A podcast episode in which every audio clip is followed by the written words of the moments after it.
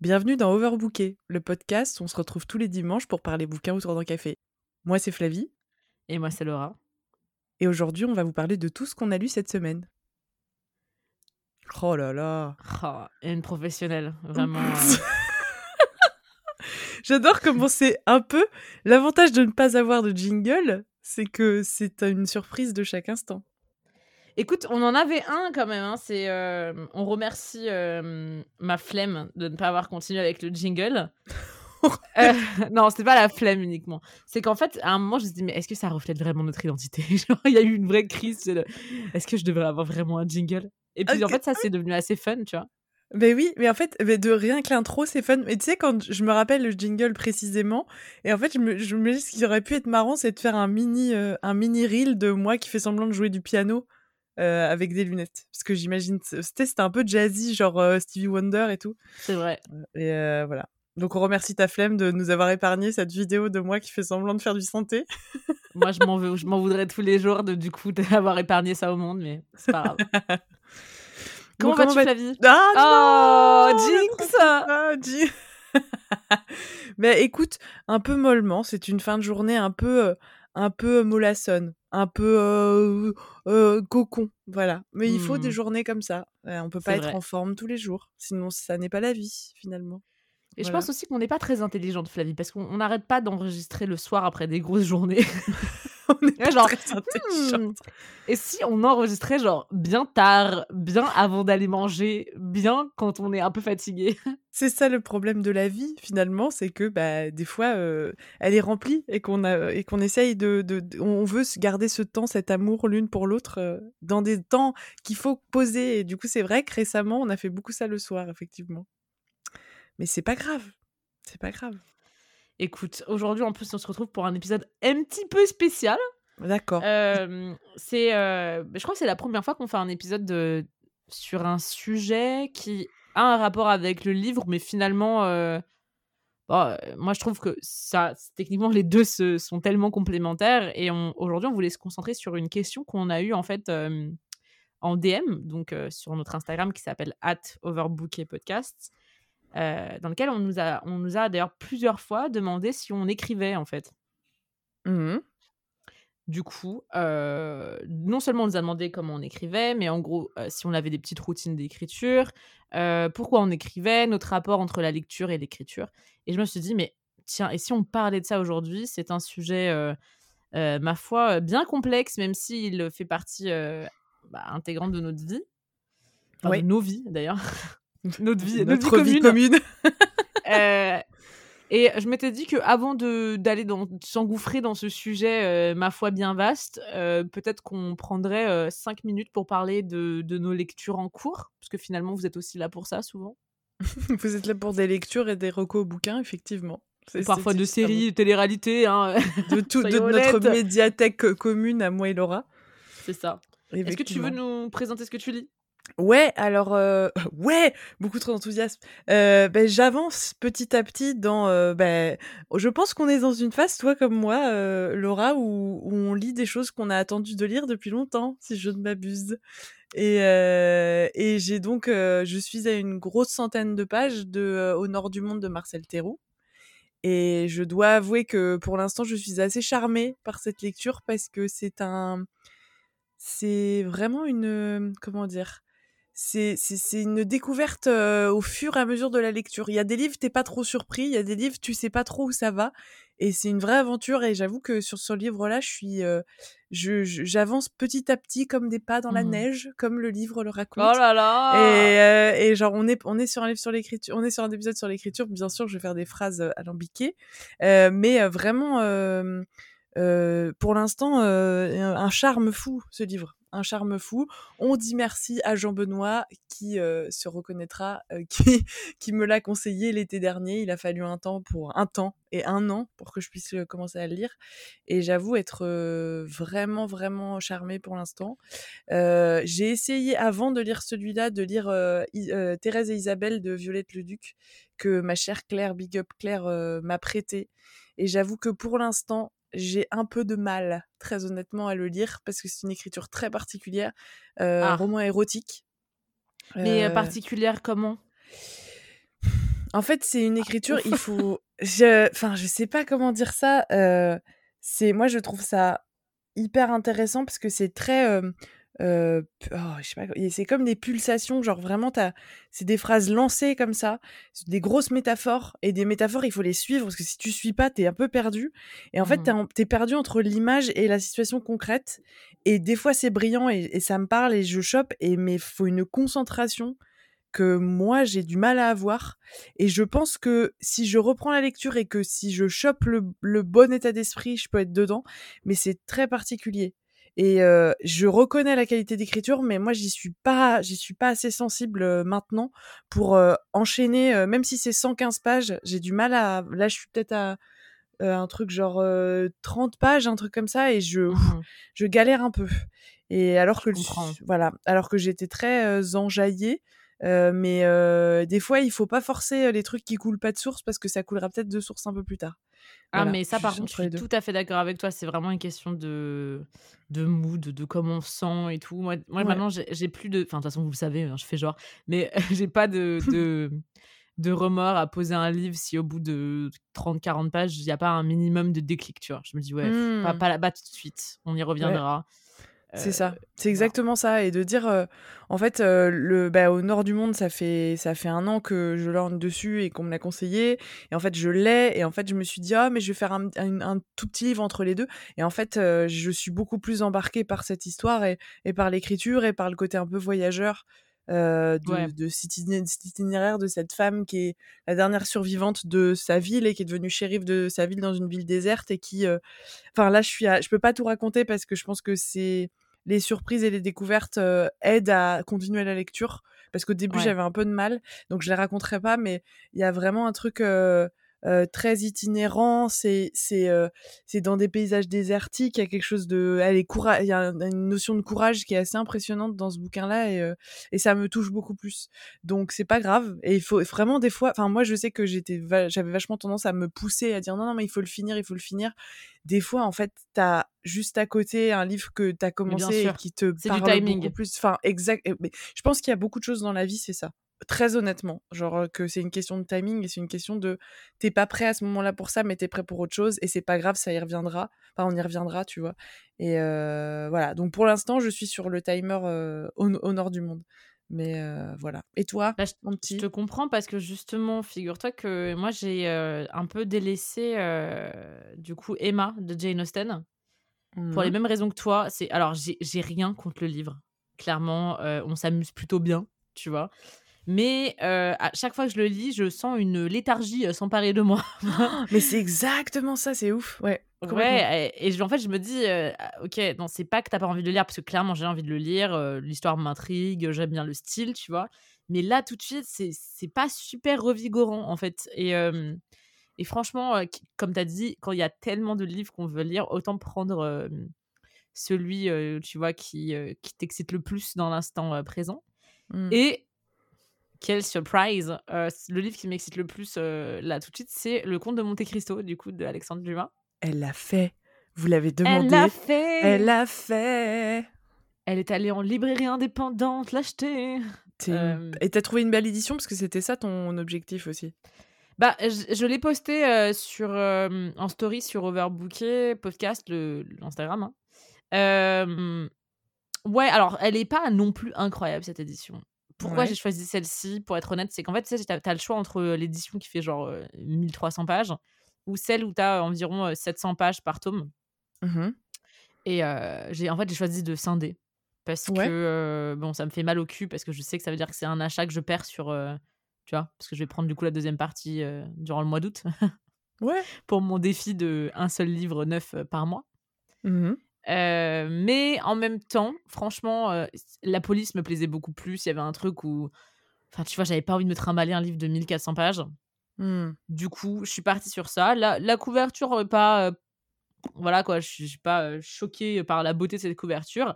Ceci étant dit, je n'ai aucun problème à l'avoir dans ma collection. Voilà. Donc, déjà, c'est pas mal. Ah, c'est bien. Est-ce que c'est le livre sexy que tu sors Tu sais, on avait cette grande discussion des livres sexy? Est-ce que tu trouves que le, ton édition des Contes de Monte Cristo est un livre sexy à emporter partout avec toi? Je pense que ce qui est sexy, c'est euh, déjà de de d'avoir le compte de Monte Cristo sur soi. Il y a un truc qui est vachement sexy dans le bus à 21h. T'es genre, ouais, ouais, je sors du travail et je lis le compte de Monte Cristo, ouais. ouais, moi je suis ce genre de meuf, ouais. Écoute. Ouais. Euh, non, alors franchement, je vous, enfin, je t'avoue euh, que quand on a commencé à me sortir, parce que quand j'ai posté enfin même quand j'en ai parlé dans le live, que j'allais potentiellement, enfin qu'il fallait me lancer là-dedans. D'ailleurs, c'est il me semble, il me semble que c'était une abonnée qui avait, qui avait écrit Bah alors, le compte de Monte Cristo C'est vrai.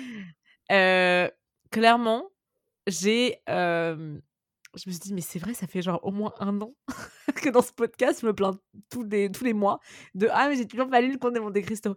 Mmh. Et en fait, je m'attendais pas à ce que je reçoive autant de messages de gens qui me disaient mais oh, tu vas voir ça va être une expérience incroyable oh là là tu vas voir nan, da da da et en plus, j'ai un ami qui écoute parfois ce podcast, mais qui, qui prétend ne pas l'écouter, mais c'est pas grave, qui vient de Marseille et qui m'a promis que quand je finirais le livre, il m'amènerait aux endroits clés du livre. Oh T'as vu, j'ai l'impression d'avoir une petite récompense. Mais c'est la vie, ça. Moi, j'adore. C'est, c'est, En fait, t'as un, as un go. T'as un, as un goal pour, pour ta lecture, ce qui est enfin c'est je, je, me rappelle du, du, voyage Big Up Margot mais du voyage de Margot sur les pas de George Sand c'est génial. Oh, ça avait l'air tellement cool. C'est génial. Enfin, de te dire que tu vas dans les endroits réels. Enfin, je sais ça me parle de fou. C'est trop J'avais fait ça avec Call Me By Your Name, figure-toi. C'est vrai? J'avais été à Créma, du coup, ouais.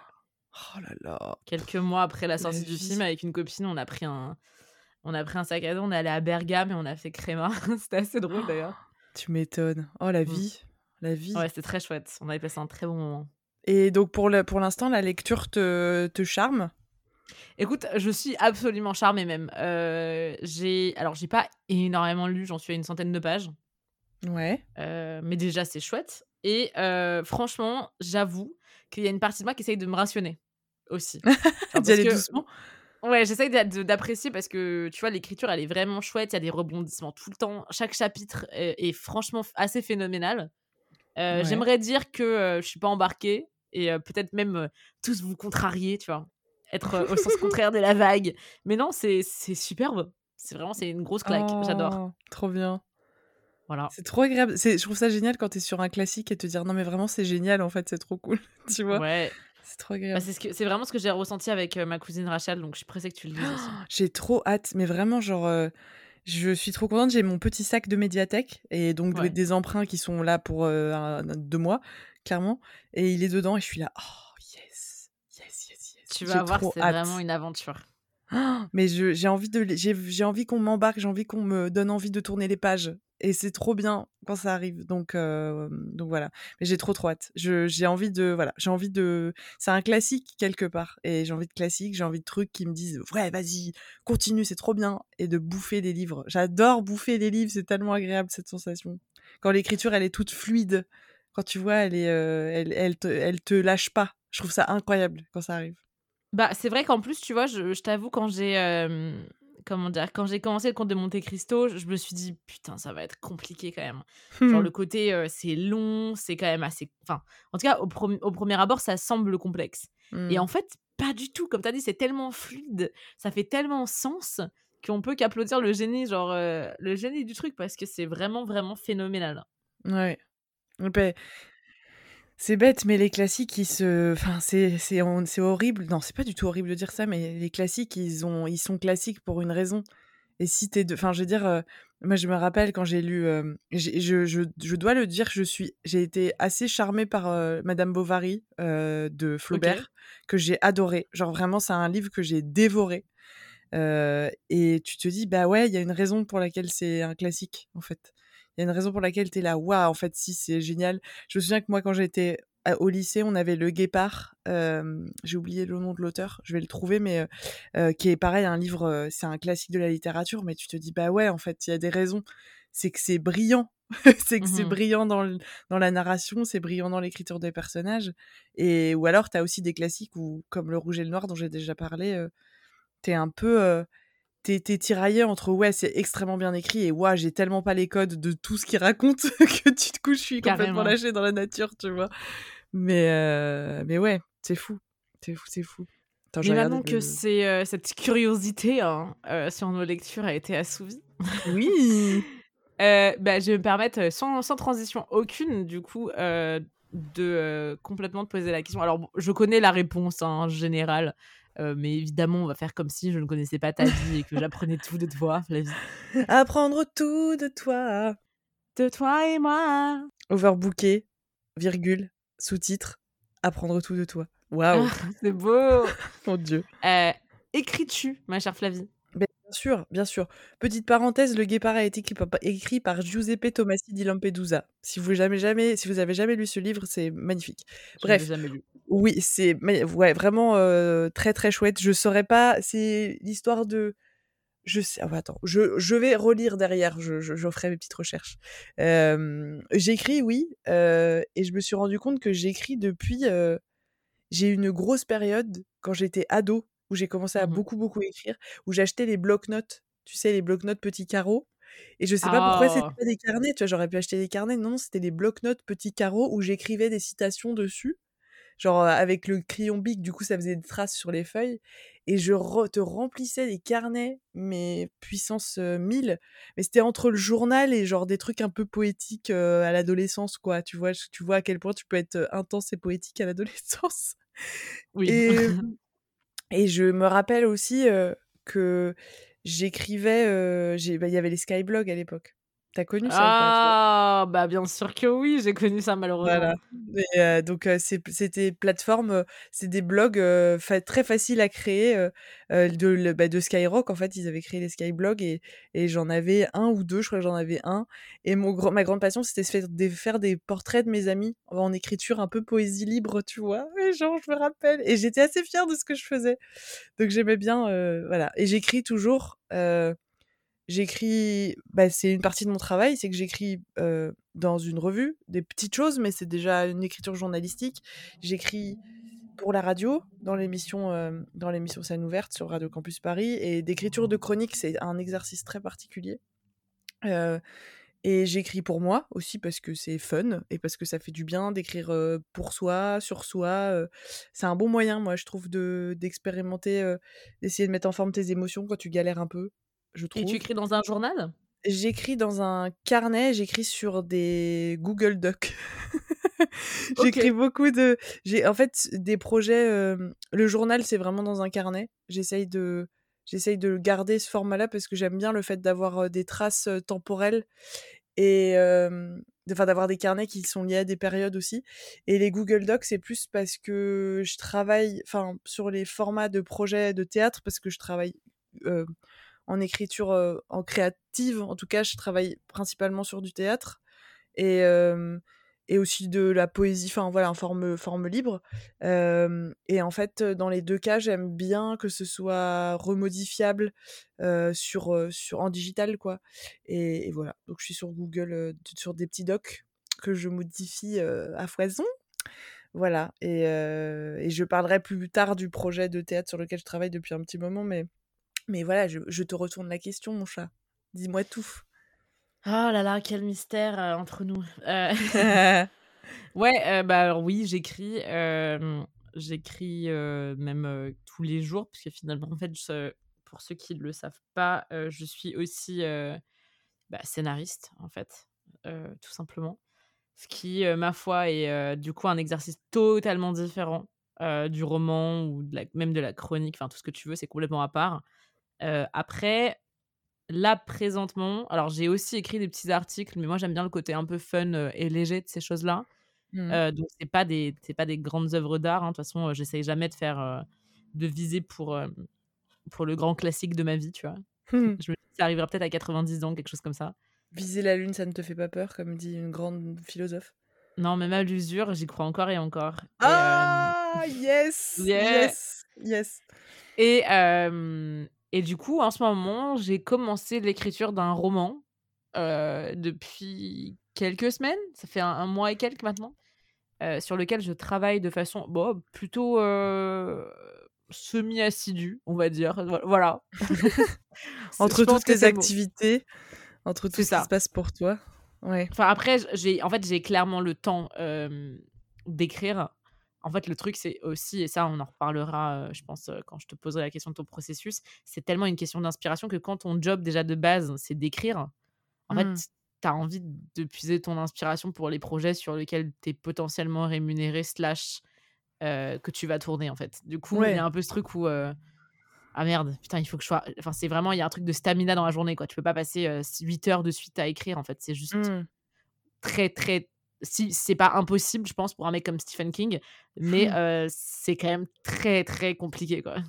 Mais c'est surtout qu'après, c'est oui, c'est une question de process et je pense que, heu, tu as des états enfin, je pense que tu as aussi enfin, en tout cas, c'est un truc que moi je réfléchis beaucoup en ce moment, c'est tu as besoin d'avoir des espaces vécus pour pouvoir avoir des espaces écrits et tu as besoin d'avoir un minimum de recul ou tu as besoin de vivre un certain nombre de choses aussi pour être Ouais. capable de d'écrire, moi je sais que enfin, par exemple, là j'écris beaucoup, j'en parlais avec, Claire, j'en parle, un peu autour de moi en ce moment, il y a des trucs qui s'appellent les écritures du désir.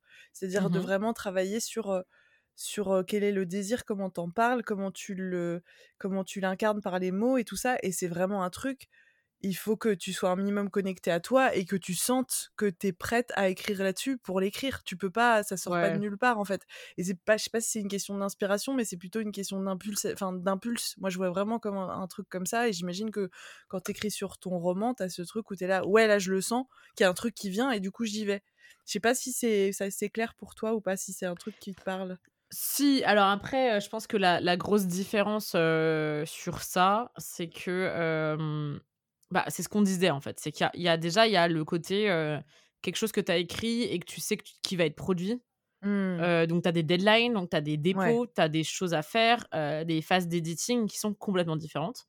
Tu Mmh, as les complètement. coécritures, donc moi j'en ai 2 en cours de coécriture, donc ça aussi c'est selon des gens. Donc en Ouais, fait, ça, il faut que tu tiennes tes rendez-vous. C'est fou ça. Fou. donc ça c'est enfin, tu vois? Je veux dire, moi j'adore, hein, j'adore la coécriture, je trouve ça très chouette. Mais en fait, du coup, tu es obligé par exemple, tu vois? Aujourd'hui, heu, j'avais un un ren un rendez-vous que j'ai pas tenu parce que je me sentais pas inspirée, en fait, à l'heure à laquelle, heu, on Mmh. devait, heu, se voir, tu vois? Et finalement, ça a été décalé et je suis tellement contente que ça a été décalé parce que du coup, ça a été beaucoup plus fluide. Ouais, mais c'est fou parce que ça, tu quelque part, tu as pas trop de prise là-dessus. Tu as des Non. prises sur tes propres inspira tes moments «d'inspiration» entre guillemets, mais tu as pas de prise par rapport à l'autre personne et tu sais qu'il faut que tu trouves le moyen calé de moments où les 2 seront au même endroit. C'est Ouais. ouf quand même en termes Bah, de surtout quand vous avez des des des routines différentes. C'est pour ça que, tu vois, je comprends carrément ton processus. C'est vrai que, moi, je trouve que c'est limite un un luxe que je m'octroie sur, heu, du coup, sur le roman. Parce que je me Mmh. dis: «Non, mais j'ai pas de deadline». Enfin, tu vois? C'est pour moi, c'est pour découvrir des choses, c'est voilà. Mmh. Heu, enfin, pour l'instant, c'est pour moi. Tout comme toi, j'imagine que c'est pour l'instant, ça fait enfin, c'est juste ton processus. Potentiellement, tu partages des bouts, Mmh. mais on n'est pas sur un truc que tu veux nécessairement faire publier ou ou tout ça, quoi. Non, c'est puis c'est le dé en fait, puis c'est aussi où enfin après ça dépend sur quoi tu ça dépend quelles histoires tu racontes, mais moi je sais que la la question, si on parle principalement de de ce que j'écris, heu, sur, là, si j'ai quoi 8 pages et c'est des poèmes en vers libre, enfin tu vois un truc très prose quoi. Ouais. Alors que moi j'ai pas du tout nommé comme ça, c'est les gens qui l'ont lu qui m'ont dit: «Pour moi c'est de la poésie ce que tu fais». J'étais là: «OK, d'accord, super», je j'avais pas du tout Ouais. conscientisé. Mais c'est un truc qui est très intime pour moi et qui est très récent, que j'accepte de partager ça. Donc de là à le publier, c'est encore un autre processus, mais c'est vrai que c'est déjà quelque chose de partager ton écriture, quelle qu'elle soit. Clairement. Que toi même toi en coécriture, je pense que c'est un c'est une envie commune, mais c'est Mmh mh. pas il faut être OK avec le fait de partager ce que tu écris. Ce qui est quand même pas simple et donc le roman, j'imagine qu'effectivement là, tu es sur un truc où tu es en solo et tu gères un peu tu fais un peu ton beurre toute seule et tu vois un peu comment ça se passe pour toi et c'est déjà le le l'objectif en soi, tu vois?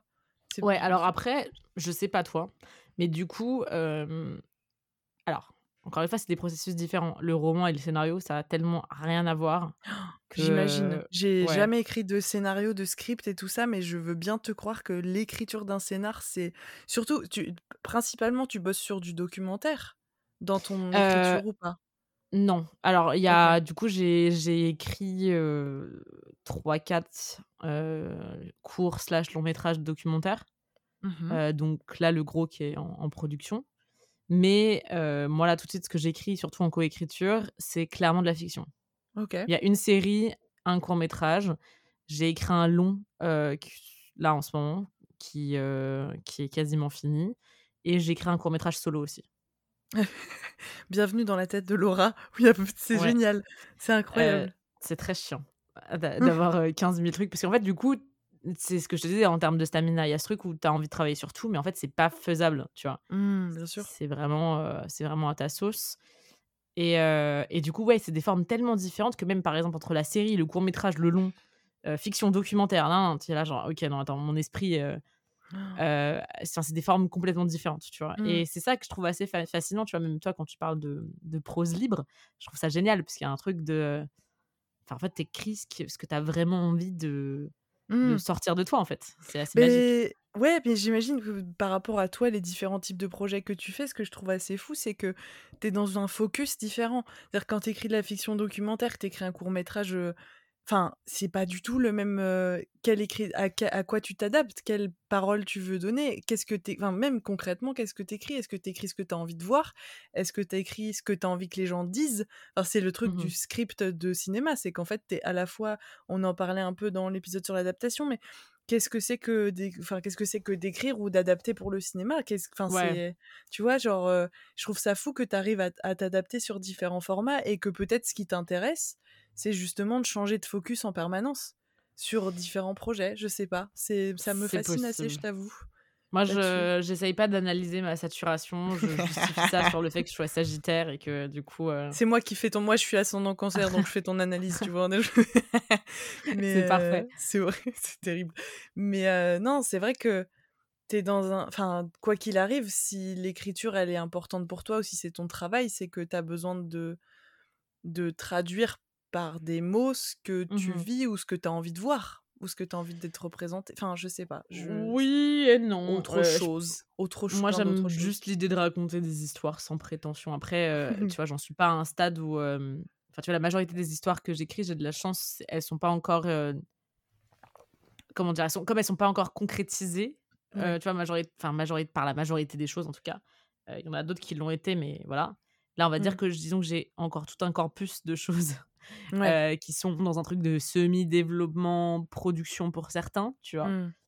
Mmh. En fait, ça fait que tu as encore une, une sorte de liberté de enfin, tu vois, par exemple, il y a des il y a des personnages que moi, j'aime pas. Tu vois ce que je veux dire? Ouais.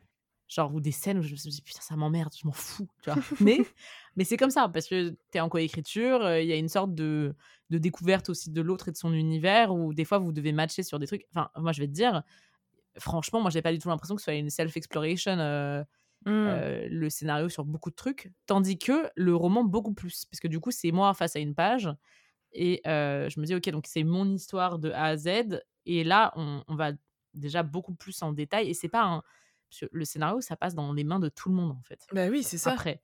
Tandis qu'un roman, heu, bof, hein, tu vois? Genre, ça va passer dans les mains de ton éditeur, futur. Ouais. Heu, ça va être corrigé, ça va être lu évidemment par, heu, plein de personnes avant que ça sorte. Mais je Mmh. veux dire, c'est pas un outil de travail, Non, bah, c'est surtout que le scénario, il est utilisé par tel par des techniciens, en plus.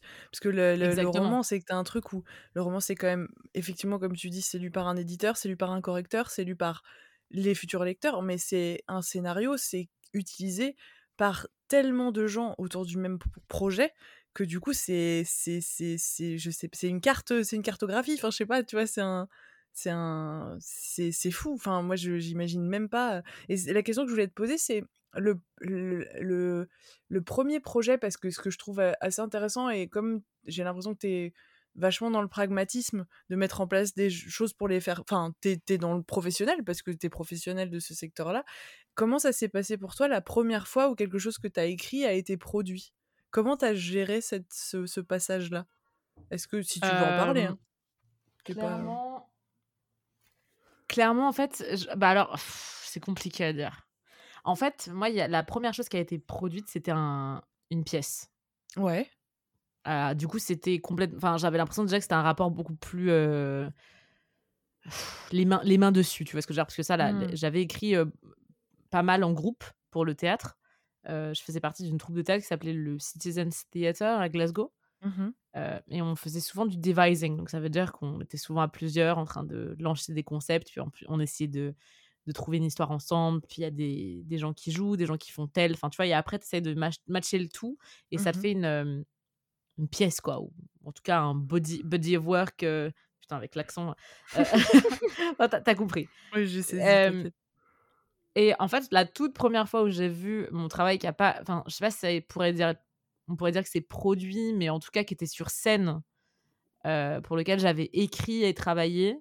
C'était quelques années après ça, quand j'ai écrit avec la troupe Paprika au Canada. Mmh et en fait, on avait écrit une. une donc, pas dirigée hein, cette fois-ci. On avait écrit un, une pièce qui s'appelait You Can't Leave the Way You Came In. Tu, ne peux pas partir de la façon dont tu es venu, en gros. Mmh et c'était une pièce immersive en plus. Trop donc niveau écriture, c'était quand même assez chill. Enfin, c'est, étonnamment, tu vois, alors qu'on dirait que ce serait beaucoup plus structuré, on était quand même assez assez chill. On l'a écrit à plusieurs et on devait faire cette performance qu'on a aussi performé et on a écrit à plusieurs cette pièce dans un pour ceux qui sont déjà allés à Toronto, dans un endroit iconique qui s'appelle Honest Heads, qui est genre une sorte de gros supermarché à Toronto, vraiment iconique. On dirait un, énorme, une énorme foire à clowns. Euh, si tu tapes Honest, Honest Head sur Internet, tu vas voir euh, à quoi ça ressemble. Et en fait, à la fin de. Enfin, quand ils ont décidé de fermer Honest Heads, ils ont mis des performances dans chaque pièce de Honest Head, qui est genre vraiment un énorme supermarché, tu vois. Ouais. Ah oui, je viens de regarder, c'est un truc, un truc de ouf.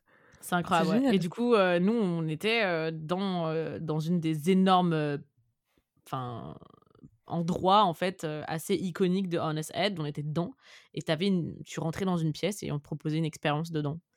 et d'ailleurs, enfin vraiment, Honest Head, je pense, a été un des premiers déclics de mon amour du kitsch dans toutes les performances en fait. Ils ont d'ailleurs, pour vous dire, il me semble qu'il y a la tagline de l'endroit, c'est qu'en gros il y a il y a aucun endroit comme cet endroit en fait. Tu vois, vraiment. Et c'est très bizarre comme, euh, comme endroit. D'ailleurs, on m'avait offert enfin, une montre euh, avec la tête du mec qui avait créé Honest Ed, qui s'appelle Ed Mervish. Et vraiment, c'est kitsch à mort, ça m'éclate.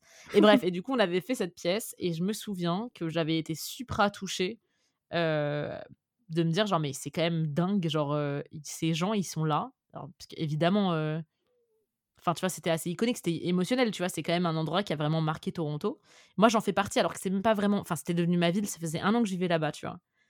Et j'allais partir aussi bientôt. Et en fait, j'avais eu l'impression que. je sais pas, c'était vraiment une concrétisation, alors que pourtant, c'était. Enfin. C'était pas sur un, c'était pas sur un plateau, c'était, c'était pas sur une scène, c'était dans un supermarché. Et je trouvais ça incroyable pour une mmh. première performance écrite. C'est génial. C'est des, c'est des, c'est hyper. moi, je, ça me parle vachement ce que tu dis sur le fait que ce soit des endroits et des, et des lieux qui sont pas forcément des lieux classiques, en fait, mmh dans lesquels tu crées, ou en tout cas, tu fais partie de quelque chose qui, qui te marque. Enfin, moi, je sais que c'est pas des choses que j'ai écrites, mais j'ai participer à une, performance qui s'appelle We Can Be Heroes, qui est d'un groupe qui s'appelle le Groupe en Fonction, qui est un mmh groupe de performance et qui travaille aussi sur les arts de rue, qui est basé à Tours à la base, euh, qui est basé à Tours à la base. Et, euh, et j'y ai, ai, participé peut-être quatre ou cinq fois. Et en fait, le principe, c'est t'es dans un lieu public et euh, t'as un carré matérialisé au sol dans lequel t'as des pieds et des faux micros. Et en fait, pendant 30 minutes, tu vas faire sept chansons en playback. Et en playback soufflé, c'est-à-dire qu'en gros, genre, tout ton corps est investi de la chanson. Et tu fais pas juste que bouger les lèvres, c'est tout ton corps, tu danses, tu bouges, t'es éclaté au sol. Enfin, t'es éclaté au sol, c'est pas du tout ça. T'es éclaté de fatigue à la fin. Et, euh, et le premier qu'on a fait, c'était dans la grange d'un lieu euh, qui était un théâtre. On l'a fait sur un, un, carrefour dans une ville. Enfin, tu vois, et tu te dis, bah, j'ai fait partie, j'ai performé dans des lieux qui sont pas forcément des lieux de théâtre. Et des fois, euh, t'oublies que tu peux aussi créer dans des lieux qui sont pas des lieux de théâtre. Et ça me fait par rapport à l'écriture, je trouve que mine de rien, je fais un parallèle, mais par exemple, des lieux comme Instagram, c'est des lieux où l'écriture a sa place maintenant. Ouais, complètement. Tu vois, en termes de consommation, il y a d'autres manières de lire que, que les livres et que les e-books. Où voilà, t'as, je trouve que mine de rien, ça a aussi ouvert des portes là-dessus. Et c'est pour ça que moi je suis assez, assez, admiratif des gens qui le font et j'essaye de le faire un peu plus, de partager ce que j'écris aussi sur les réseaux parce qu'en fait, après les questions de droit d'auteur c'est quand même un truc un peu particulier, mais, mais je me dis il y a d'autres moyens de, de des écritures et tout, tu vois. Exactement, il y a une question de partage aussi qui est assez magistrale. Enfin, tu vois, tu décomplexes aussi le le comment dire? La plateforme, en fait, en soi. Ouais. Tout comme, quand tu joues dans un dans un endroit qui est pas censé être un endroit de théâtre, en fait, tu t'appropries un espace et tu le décomplexes totalement. Mmh. un pareil pour Instagram, le fait de mettre de la poésie sur un un Instagram, il y a un côté un petit peu limite, ironique, en fait. Ouais, c'est ça. Un peu de de consommation rapide, finalement, une application où tu es censé consommer et boum, genre non, tu t'arrêtes, tu lis de la poésie. Quand même, Ouais j'avais fait un truc, mais en en termes de processus d'écriture, heu, il y a quelques années, j'avais en fait, j'avais une amie, heu, c'est marrant, c'est une amie que j'ai vue aujourd'hui, en plus, que je vois rarement, mais heu, big up à Capucine si elle nous écoute. Elle avait fait un projet, ce qu'ils appellent les projets 365, je sais pas si tu connais ce genre de projet? Heu, non, je sais pas pourquoi ça me dit quelque chose, ceci étant dit, mais c'est très simple, hein, c'est en gros, tu choisis de faire un acte créatif tous les jours pendant 1 an. Et et en fait, de le rendre, public. Et en fait, elle, elle l'avait fait de souvenir, elle avait fait, elle faisait ça toutes les semaines, elle c'était pas tous les jours et elle elle, partageait des choses qu'elle avait vues dans la journée ou des choses enfin, c'était c'était un truc elle elle elle bosse beaucoup sur les arts plastiques et les Mmh mh. installations, donc c'était un peu particulier et moi, j'avais décidé de le faire. Elle m'avait elle m'avait boostée. J'avais un pote qui m'a dit: «Mais franchement, Flavie, fais-le et tout» et j'avais j'avais écrit tous les jours pendant 1 an sur Facebook, à l'époque, parce que Facebook était plus plus, plus accessible qu'Instagram à l'époque et c'était enfin, c'était peut-être Quelle stamina! attention et et vraiment, c'est un des trucs les plus formateurs que j'ai eu à faire, honnêtement, en termes d'écriture, parce que des fois, tu as pas envie d'écrire, très clairement. Tu vas écrire 3 Ouais. phrases et des fois, tu as en fait, moi, le le truc, c'était qu'est-ce qui a fait que dans cette journée-là, précisément, il y a un truc à écrire? Tu vois? Ça peut être une Mmh. émotion, ça peut être un truc que que tu as vu dans la journée, ça peut être, pourquoi c'est important d'écrire et comment j'écris aujourd'hui? C'est en fait, c'est hyper, c'est c'est influer sur ta journée avec un un un aspect créatif et c'est top, mais c'est vrai que ça peut être très restrictif, mais en même temps, moi, j'ai jamais autant appris qu'en écrivant tous les jours, quoi et que ce soit un acte, et j'ai souvenir de gens qui me disaient: «C'est trop cool parce qu'en fait, du coup, j'ai envie d'aller lire sur Facebook alors que c'est pas du tout la plateforme pour ça», tu vois? Et et je trouve ça hyper, en tout cas, moi, ça a été hyper formateur et c'était aussi un lien, un un un un un moteur de lien très, très fort avec des gens que avec qui j'avais plus contact. Du coup, c'était ouf et je me rappelle qu'un des trucs qui m'avait plus marqué, c'est que j'avais raconté, heu, l'histoire d'un monsieur que j'avais vu dans une gare à j'avais vu dans la gare de Strasbourg qui rangeait son qui rangeait son shampoing dans un petit sac en plastique et ça avait pris 3 heures et j'avais écrit sur ça et j'étais enfin, c'est des trucs dont je me rappelle maintenant alors que peut-être j'aurais pas écrit là-dessus, heu, c'est génial. Tu vois? C'est génial parce que finalement, ça montre bien que l'inspiration, en fait, elle elle vient, heu enfin, elle vient à n'importe quel moment. C'est moi, je trouve ça génial parce que ça veut dire tu te for enfin, tu vois, par exemple, heu, pour faire ce parallèle, moi, je rêve d'écrire enfin, attends alors là, heu, pub à tous ceux qui ont un lien, voilà. Je rêve d'écrire pour une quotidienne. Ouais. Voilà, pour une quotidienne télévisée, vraiment parce qu'en fait, dans une quotidienne, tu dois pondre 1 épisode tous les 2 jours. OK. Ce qui est énorme, c'est Mmh. immense, un épisode de 20 minutes tous les 2 jours, avec d'autres, scénaristes, tu vois? Mmh. Ouais. Donc vous êtes littéralement, une team qui et vous devez vous accorder en l'espace de 48 heures pour écrire 1 épisode qui sera ensuite littéralement tourné, genre quelques jours après, quoi. C'est fou ça. La notions de productivité sur des trucs comme ça, mais laisse tomber Incroyable. le la symbiose, globale, comment tu crées des groupes d'écriture pour être Bah, aussi c'est ça. productif, tu vois? Tu dois créer enfin, je pense que tu dois créer une sorte de cohérence. Bah, déjà, tu as les coordinateurs d'écriture, big up, à à ces gens qui, dont le métier, c'est littéralement de d'être, enfin, de prendre tous tous les petits tous les petits détails de chaque, de chaque petit bout lancé, autour de ces tables et d'en Mmh. faire quelque chose de cohérent, tu vois? Il y a un truc, qui est assez, assez magique et moi, je rêverais de faire ça parce que, putain, ce rythme est tellement formateur. C'est ce que tu disais, hein, sur le fait d'écrire tous les jours. C'est qu'en fait, ça devient un automatisme, tu vois? Tu as Mmh. pas peur de la page blanche, tu as pas peur de d'écrire potentiellement de la merde. Non, il y a tu as une idée, tu proposes. Il y a pas de honte à avoir. On a une deadline. Heu, OK, même si c'est bête ce que enfin, soi-disant, selon toi, c'est pas grave parce que peut-être que ça va inspirer l'autre. Peut-être que tu vas trouver Mmh. ensuite quelque chose dans 3 jours par rapport à ça et ça va inspirer un autre truc et c'est vraiment ça, que j'adore dans le processus d'écriture aussi à plusieurs, c'est ce côté, enfin, il y a rien qui est bête, quoi. Tu vois? Il y a pas de normalement, il y a pas de jugement entre 2 personnes qui écrivent ensemble. c'est un flow, c'est un flow qui se nourrit, de manière constante. C'est ça, et il faut trouver. C'est pareil, il faut trouver les bonnes personnes avec qui tu es Ah capable c'est de faire clair. ça. hein. C'est C'est clair. incroyable. Mais c'est, c'est ma- mais quelque part, c'est magnifique parce que c'est un, c'est un truc qui se fait sur le long terme, mais c'est aussi Mmh quelque chose qui est effectivement ém- émincé, si j'ose dire, sur tous les jours quand tu travailles, que ce soit sur les projets sur lesquels tu travailles ou sur des quotidiennes, tu vois? C'est un truc qui existe de manière quotidienne et qui qui se qui s'auto-nourrit. Enfin, moi, je trouve ça c'est d'une c'est hyper beau en fait. Comme euh, Mmh tu te dis, l'écriture, c'est capable. Enfin, que ce soit la création de manière générale, mais tu vois, genre les gens qui sont des, des troupes de danse, etc., qui travaillent sur des spectacles, c'est pareil. C'est que t'as un acte qui est fait à un moment donné qui peut avoir un impact une semaine après euh, dans une troupe qui est là euh, 24 sur 24 quasiment ensemble. euh, Enfin, comme le processus de tournée, tu vois, c'est tout un. Enfin, on parlait de Daisy Jones and the Six, c'est un peu pareil. Tu dis le processus de tournée d'un groupe de musique, c'est quand même un sacré truc aussi, tu vois. euh, Moi, je trouve ça très, très bizarre quand même. Enfin, je, je trouve ça bien le côté collégial, ce que tu veux, mais je trouve que c'est quand même dingue comment. euh, Enfin, tu vois, le métier d'écrivain est tellement solitaire. Et à côté de ça, tu as le métier de scénariste qui est solitaire aussi. Mais dès que tu fais un step-up et que tu es genre. Enfin, quand je dis step-up, j'entends que tu fais, tu mixes les deux, que tu deviens genre scénariste réel. Là, par contre, il faut vraiment que tu es. Enfin, tu vois, tu portes un truc que tu as écrit, donc faut avoir une confiance dans ce que tu fais, mais laisse tomber. Ouais, c'est clair. C'est faut le porter de- du bout de bras en mode euh, non, non, mais c'est bien ce que j'ai fait, genre regardez. tu vois?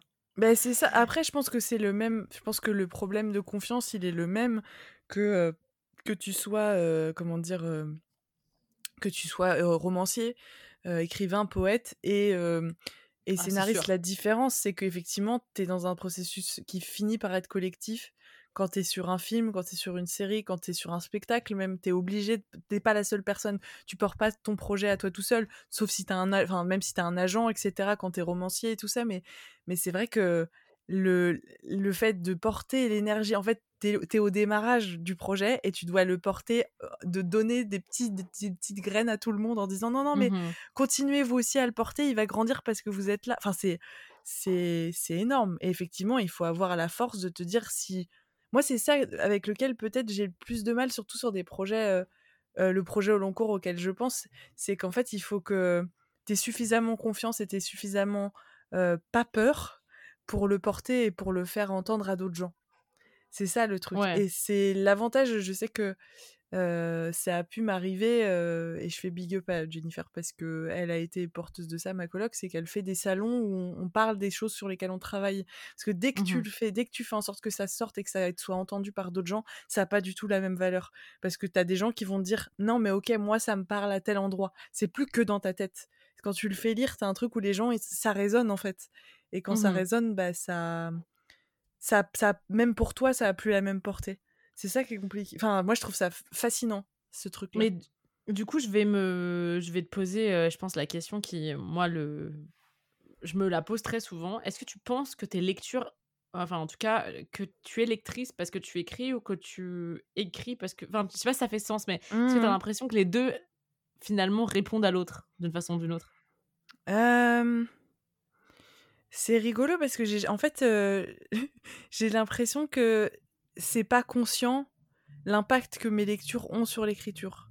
Que Mhm. c'est pas un truc. euh, Peut-être que c'est plus. euh, comment dire Peut-être que c'est plus profond que ça, mais j'en ai pas effectivement conscience. Ouais. Euh, mais je crois. Alors, ça m'arrive de me dire, je lis ça parce que je sais que j'ai, je pourrais écrire des choses similaires. Ça, ça m'arrive. De, je, je fais big up à Lauriane parce qu'on en a parlé euh, récemment. que je sais que, par exemple, euh, je vais reparler d'Annie Arnaud, mais l'écriture d'Annie Arnaud me touche parce que je pense que ce qu'elle raconte, c'est des choses que je pourrais écrire, que je pourrais pas écrire comme elle. On n'écrit jamais la même chose, Mhm. mais si je devais écrire des choses, ce seraient des choses qui seraient similaires en termes de, en termes de thématique, en termes Ouais, de forme, sûr. tu vois? Euh, après, je j'arrive pas à me dire que si je choisis, bah là, ce, qu'on, ce que je suis en train de lire, par exemple, c'est pas du tout quelque chose que moi j'aurais écrit. Mais D'accord. Mais ce que je sais, c'est que je et là je te je te je te fais un énorme câlin digital à distance, mais je sais que mes horizons d'écriture, en tout cas mes mes panels ou en tout cas mes mes je dirais mes palettes euh, de création sont beaucoup plus larges parce que je lis beaucoup plus depuis que j'ai commencé à, à travailler avec toi sur Overbooké. Tu vois ce que Oh. je veux dire?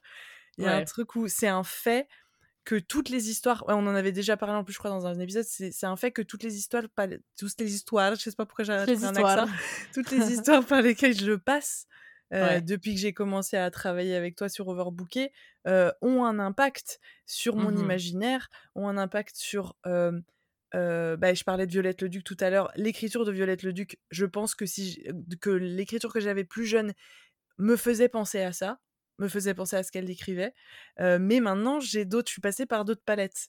Du coup, mais c'est, en fait, c'est, je trouve fou que plus tu lis, plus tu te dis le nombre d'univers qui existent, le nombre de complexités d'univers d'écriture qui existent, c'est des choses que dans lesquelles pas forcément tu pioches, mais que tu sais que ça existe. Et du coup, tu te dis, bah, ouais, je vois pas l'écriture de la même manière.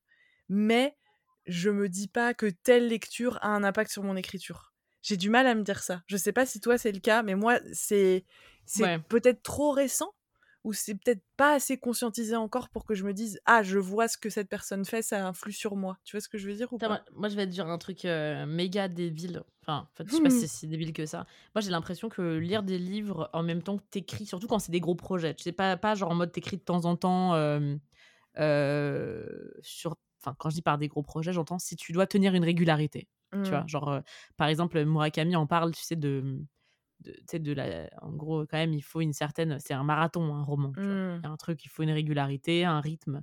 Alors, de toute façon, chacun a son, sa façon de d'écrire, évidemment. mais tu vois, par exemple, moi, quand, quand je quand j'écris, il y a beaucoup de gens qui comparent cette expérience de lecture à l'expérience d'écouter de la musique. Mmh du côté, bah, quand tu écoutes une musique en même temps que tu écris, généralement, c'est très possible qu'il y ait une, un parallèle, en fait, en termes de, de, rythme. ouais, moi, je suis complètement. Moi, je, je, suis persuadée de ça. Ah, mais moi aussi. Et c'est pour ça que je te pose la question, parce que je, je pense honnêtement que quand on lit un. Alors, ça dépend, évidemment. Enfin, je pense qu'il y a quand même des, des, des échelons, mais que quand on lit un livre qui nous absorbe et que en même temps on est en train d'écrire un roman, je pense qu'il doit quand même y avoir un petit lien. Tu mmh. Et c'est là où je te dis que je pense que c'est vrai, mais que je suis pas à une étape où, en tout cas, chez moi, mmh pour l'instant, ça n'est pas conscientisé. Et tant mieux, parce qu'en fait, sinon, t'as l'impression de... Enfin, je sais pas, t'as l'impression de, de, voyager dans deux paysages différents. Et en fait, c'est pas... Tu vois, c'est... Je... Je pense, que je pense que tu as raison, complètement. Et je sais pas comment toi, t'as l'expérience de ça dans ton écriture. Est-ce que tu as l'impression d'avoir cette expérience-là ou pas? Ou de la conscientiser ou pas? Bah, moi, la chance que j'ai, je pense, c'est que. Alors, déjà, moi, je t'ai dit, mon roman, ça vient de commencer. Donc, j'ai pas l'impression de. Enfin, j'ai écrit d'autres trucs, hein, du genre. Euh, euh, big up Nour si tu nous écoutes, parce que voilà, chaque semaine, j'ai fait un big up quand elle est en Corée du Sud. Non Mais euh, on avait commencé l'outline d'un roman dont on avait parlé toutes les deux. tu vois, où elle me disait genre, ok, attends, attends, ça, ça pourrait être chouette que tu te lances là-dedans et tout. des histoires de pirates, tu vois. Et je me disais, ouais, non, là, c'est trop ambitieux pour moi parce que je sais que je vais falloir que je m'y mette genre à 10 000% tu vois. Ce qui est très compliqué quand tu. Encore une fois, tu sais, on parle de stamina, tu sais, genre, il y a ce truc un peu. Euh, moi, perso, c'est très difficile de d'écrire toute la journée et d'avoir envie de lire, en fait. Mmh. Euh, des fois, il y a ce truc de. Oh, putain, genre. Euh, en fait, des fois, j'ai envie de consommer. Pareil pour regarder des films, tu vois. C'est la même mmh. chose. Je me dis, oh, mais non, parce que ça va me Enfin, je vais, je vais penser des fois à des trucs à la con, genre la structure. Et je me dis, mais j'ai pas envie de penser à ça. genre vraiment. pour le plaisir, bordel. Ouais, parce que pareil, en, parallèle de mon activité de scénariste, c'est genre, bah, forcément, le, les, les, les, analyses de scénario et tout, bah, en fait, euh, ça fait que euh, même quand tu regardes une série, des fois, tu te dis, genre, ah, tiens, est-ce que ça, ça pourrait être en rapport avec ce, que, ce sur quoi je travaille en parallèle, tu vois? Mmh. Et ça, c'est quand même. Euh, c'est rude parce que du coup, ça fait que tes hobbies, tu vois, parce que je fais aussi ça avec des romans, quand tu les adaptes en série, en fait. Du coup, je lis, des, je lis des romans pour voir s'ils sont adaptables pour des séries. ben, ça fait que, franchement, dans tous les cas, je suis obligée de continuer à lire des trucs parce que je suis totalement tout le temps en train de les comparer, que ce soit quand je suis en train de faire mon, travail ou mon deuxième activité de scénariste, enfin ma deuxième activité de scénariste. Donc en fait, c'est là que vous vous demandez comment est-ce que cette meuf écrit, dans, enfin, écrit et est dans le scénario alors qu'elle n'arrive pas du tout euh, à parler. non, mais non. Mais c'est dur. C'est compliqué parce que c'est con. Enfin, c'est un épisode un peu à part et c'est pas souvent que tu peux. Enfin, que tu parles de manière out of the blue de genre euh, comment t'écris, comment. c'est, c'est on est aussi dans un, dans, un, dans, dans, un discours intérieur, un espèce de monologue qui se construit aussi. Donc euh, t'inquiète, c'est normal. Clairement. Bah, après, après, moi j'ai quand même un, un truc qui pour moi est une chance mais immense, c'est que j'ai des collègues en fait. C'est que du coup Mmh je bah c'est con, on écrit tous des choses différentes ou alors des fois c'était co-auteur, tu vois. Et tu tu peux te poser, oh putain, aujourd'hui c'était de la merde l'écriture. Ah, j'ai écrit que deux pages. Ah oui, aujourd'hui, ah bah non, aujourd'hui j'ai regardé un film au lieu d'écrire. Ah oui, mais après on essaie de te rassurer. Ah mais non, mais regarder un film c'est du travail, tu sais, dans notre métier. Et c'est vrai. C'est complètement ça. Moi, j'essaye de rationaliser aussi en disant non, non, non, non, mais si tu fais ça, c'est du travail, tu t'en rends pas compte. Mais genre, le, bah, le projet sur lequel je travaille depuis quelques années, c'est un projet de spectacle mmh qui, est une enfin, qui serait en partie tiré d'un bouquin que j'ai découvert quand j'étais à Glasgow, justement, et qui soit une partie entre. C'est un, un, récit, du conte et de la performance. Et tu peux nous dire ce que c'est le... Ouais, en gros, quand j'étais au conservatoire, on avait un, un, exercice qui était de faire une conférence sur un sujet qu'on avait choisi. Et mmh la conférence devait durer à peu près 45 minutes. Bon, moi, ça a duré une heure et quart parce que merde. et en fait, donc j'ai découvert quand je suis partie à Glasgow et que la vie nous a fait nous rencontrer, ma chère. après coup, j'ai découvert ce livre incroyable qui s'appelle Noise Human History of Sound and Listening, qui est un livre d'archéo-acoustique, qui est en gros le, la science de, de l'archéologie des sons. Donc en gros, on a parlé. J'en ai, déjà parlé. En fait, c'est c'est un, un bouquin qui répertorie tout un tas de faits historiques et archéologiques mmh sur le l'impact du son et du bruit dans la construction de l'histoire, enfin l'histoire actuelle en fait. Et moi, je savais pas que c'était un sujet qui m'intéressait. Enfin, j'ai en fait c'était un sujet qui m'intéressait, mais je savais pas que ça existait en tant que science. Mmh et en fait, le livre est c'est la vulgarisation. Et c'est un mec qui a aussi fait un podcast de ce livre-là. Et en fait, je me suis dit mais moi c'est ça me ça me passionne. Genre vraiment, je me suis dit, c'est un sujet qui m'obsède. Et le rapport entre l'histoire, les souvenirs, la musique, c'est moi un truc qui est obsessionnel chez moi. Et en fait, j'ai commencé, en fait, j'ai fait ma conférence sur ce sujet-là, sur ce livre-là, mais aussi en parallèle de raconter des histoires personnelles, les miennes, mais aussi de faire des entretiens d'histoires de gens sur leur lien avec le son, la musique et le bruit. Et en fait, je trouve que c'est un, comment dire un médium qui parle très très fort d'intimité, mais aussi de sociologie, d'économie, de politique. Et, quand tu lis le bouquin, ça parlait aussi de ça, aussi de questions de classe, de racisme, de colonialisme, enfin tout un tas de choses. Et en fait, je trouve, je trouve intéressant le parallèle entre la théorie et l'intime. Donc j'aimerais mmh bien, enfin voilà, c'est un, un, un, projet de spectacle que j'ai depuis un certain temps et qui est aussi lié à une, comment dire, à une, à une problématique familiale qui est une histoire qu'on raconte dans ma famille de, de quelqu'un qui aurait fait de la musique et qui aurait survécu à, au massacre qu'il y a eu pendant les grèves de, pendant les guerres de Vendée à la fin du XVIIIe siècle. Et en fait, on raconte dans ma famille que un de mes ancêtres aurait créé un instrument de musique de toute pièce pour, pour échapper aux soldats qui étaient là pour exterminer sa famille, et que c'est comme mmh ça qu'on aurait survécu. Donc c'est aussi, en gros, la question du mythe, la question de qu'est-ce que tu racontes de, ton, de ta propre histoire, qu'est-ce que tu te racontes comme histoire.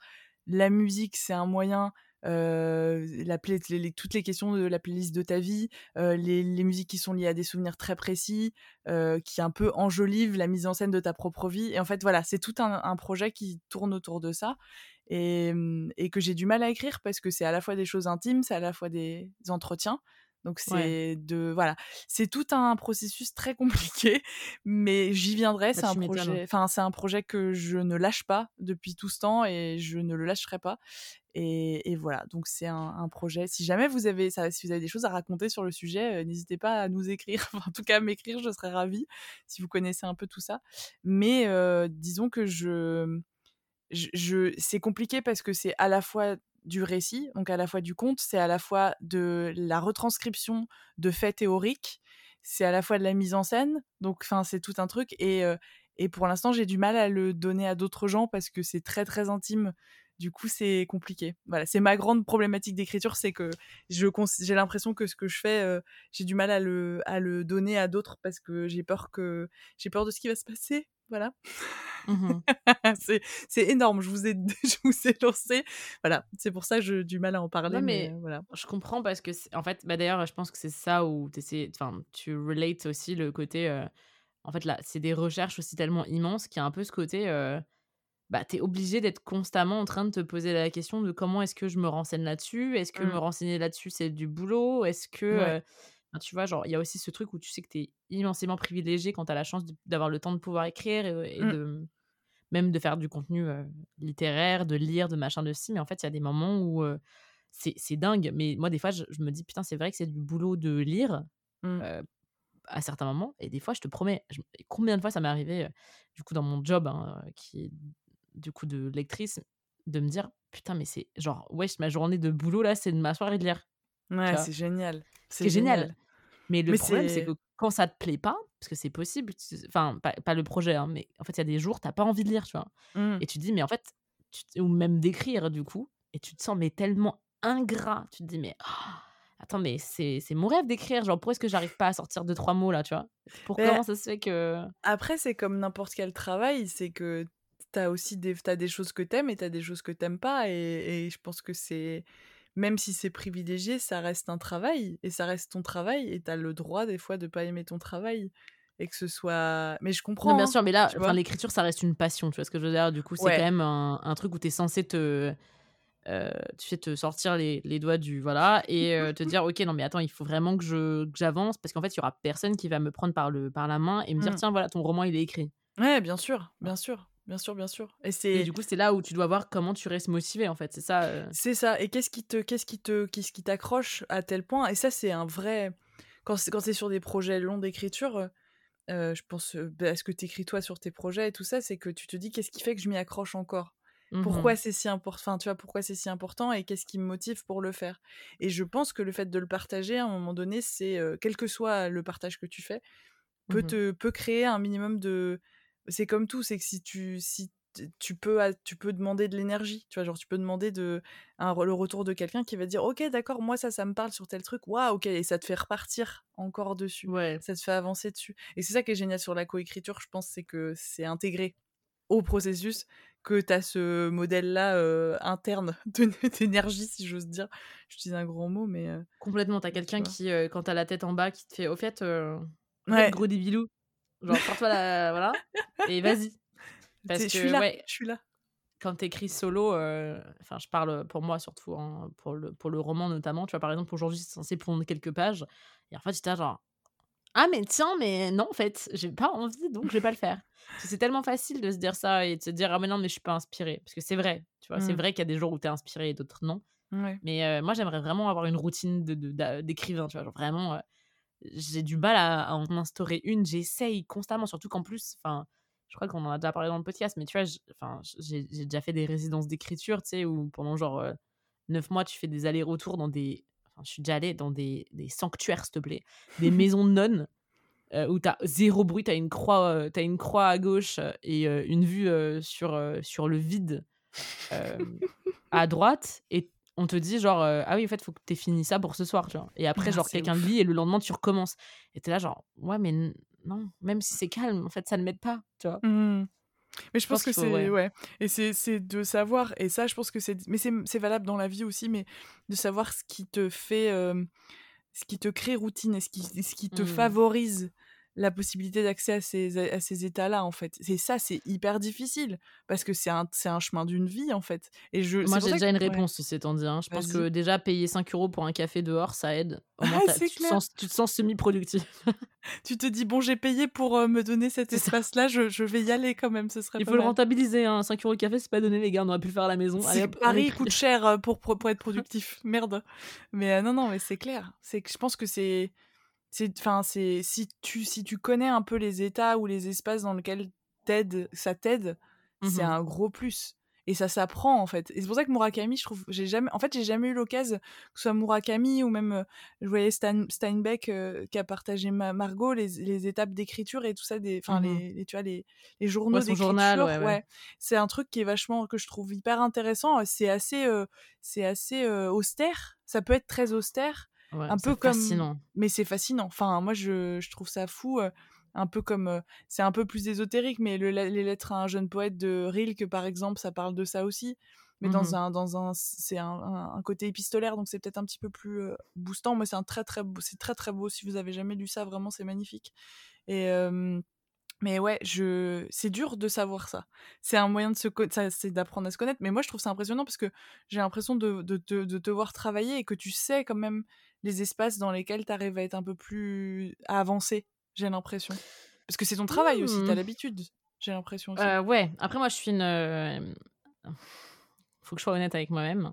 La deadline aide beaucoup. C'est-à-dire que Ouais. quand j'ai une deadline, heu, bah, de toute façon sinon l'argent il tombe pas, hein, voilà. Donc déjà, voilà, La donc moula. ça motive.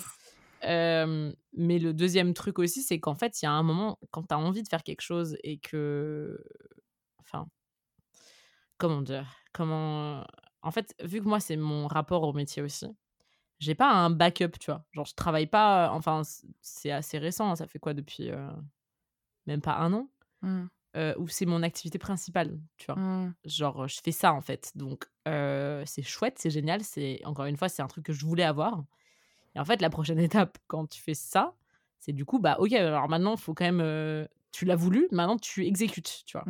Il y Ouais, a pas de, heu: «Ah bah non, heu, faut que je travaille à mi-temps, faire autre chose, nin nin», parce que je dis pas que c'est plus facile, hein, au contraire, mais franchement, je vais te dire un truc, j'ai l'impression parfois que c'est plus facile quand tu as un day job de revenir et d'écrire le soir parce qu'en fait, il y a un côté merde, enfin surtout si tu veux devenir, heu, écrivain/scénariste ou peu importe, tu vois? Mmh. Enfin, en tout cas dans un métier créatif, c'est que je pense que tu as un coup de pied au cul. Quand tu as passé la journée avec des clients que tu détestes, tu vois? Pas que j'ai vécu cette expérience nécessairement, toi-même tu sais. Vraiment, je Mmh. parle pas de l'endroit où où, j'ai travaillé avec toi, pas du tout, mais tu vois d'autres endroits où par exemple, tu rentres chez toi et tu dis: «Non, mais en fait non, genre j'ai pas du tout envie que ma vie ressemble à ça» et Mmh. du coup, tu as un peu tendance à, à te mettre un un truc de: «Ah non, non», de désespoir. Il faut absolument que j'écrive. Il faut absolument Mmh. que j'ai plusieurs projets comme ça, je peux les envoyer à un max de personnes et on me dit oui ou non, tu vois? Mmh. Ouais. Et ce truc, je l'ai un peu moins là, mais par contre, il y a une sécurité qui fait que les choses avancent, beaucoup plus organiquement. Genre, Ouais. je sais que c'est mieux maintenant, Mais tu as tu vois? plus d'espace. En fait, c'est que tu as mine de rien, ton énergie, heu, est heu, tu as plus d'espace pour faire fructifier ça. Donc si tu as Ouais. plus d'esp enfin, si tu as la tête uniquement là-dedans, tu as plus d'espace pour faire avancer et faire, bonifier, enfin, je dirais ça comme ça, Mmh ce que tu fais comme travail. Parce que tu es vraiment dedans complètement et c'est ce qui te fait c'est ce qui te fait vivre. Donc bah, du coup, ça tu vois, genre ton le fait que tu sois rémunéré pour ça, que ce soit ton activité principale, fait que, beh, tu as envie que ça continue à avancer. Du coup, tu fais avancer les différents projets et enfin, je pense que c'est un un moteur au fur et à mesure mais c'est dur. Je pense qu'effectivement, les espaces où de te créer des espaces extérieurs pour revenir de manière plus intense dedans, ils sont plus rares, à mon avis, parce que tu es pas tu es la tête de dans le guidon tout le temps. C'est pour ça peut-être aussi. Ouais, bon après, encore une fois, ça va, hein, enfin, je je suis pas à plaindre vraiment, je suis pas toute la journée, je suis pas, heu, au stade de des quotidiennes dont je parlais où il faut pondre un épisode. Là, à mon avis, tu as la tête dans le guidon vraiment tout le temps, Mmh. mais quelle, quelle expérience, quoi. Ça viendra, ça va venir. C'est les Ça prochaines étapes. viendra, mais moi j'y crois j'y crois de ouf, c'est des projets, tu vois? C'est pas des des rêves, on va dire, c'est c'est des projets. Après, Mmh.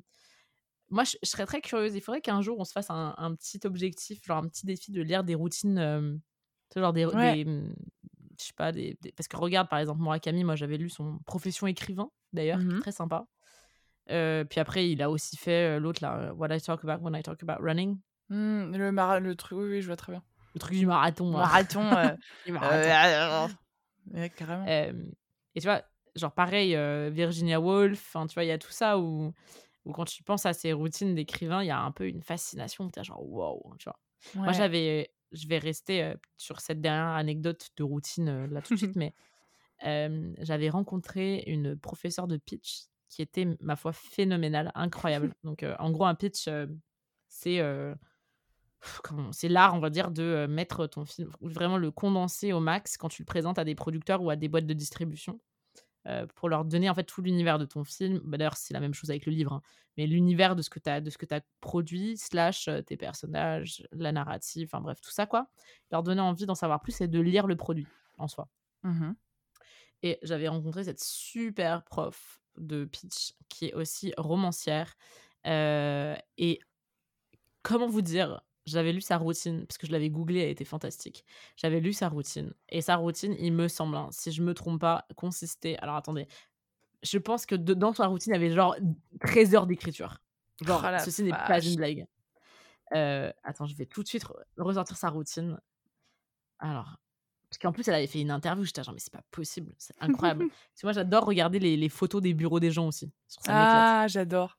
J'adore. J'adore. Alors ouais, c'est pas c'est pas les, bureaux, mais je, je suis euh, convaincue que les gens qui écrivent ont la tête un peu de ce qu'ils écrivent ou ce qu'ils mettent en scène. Mmh. Tu vois, genre vraiment, genre je fais, je, je connais pas par exemple un metteur en scène, je vois sa mise en scène, je vois sa tête, je fais ouais, ça se il y a un truc qui c'est pas étonnant et c'est peut-être extrêmement superficiel comme euh, genre mais en général ça marche bien écoute mais je comprends parce que enfin moi il y a un truc j'aime bien euh, enfin je trouve qu'il y a un côté humain quand tu fais ça mais bon ouais euh, et en gros il y a cette cette femme donc qui s'appelle Claire Dixot qui est autrice et en fait elle explique que donc littéralement son idée de d'horaire c'est qu'elle écrit de 3h30 du matin à 13h30 minimum. Oh, putain. 15h le plus souvent et tous les jours. Oh la vache. Ouais. Et donc le sommeil est une euh, abstraction. Un, bah non, elle dort après en fait. Euh, tu vois. Oh là là. C'est dingue. Mais je veux dire, euh, tu vois, c'est un truc de...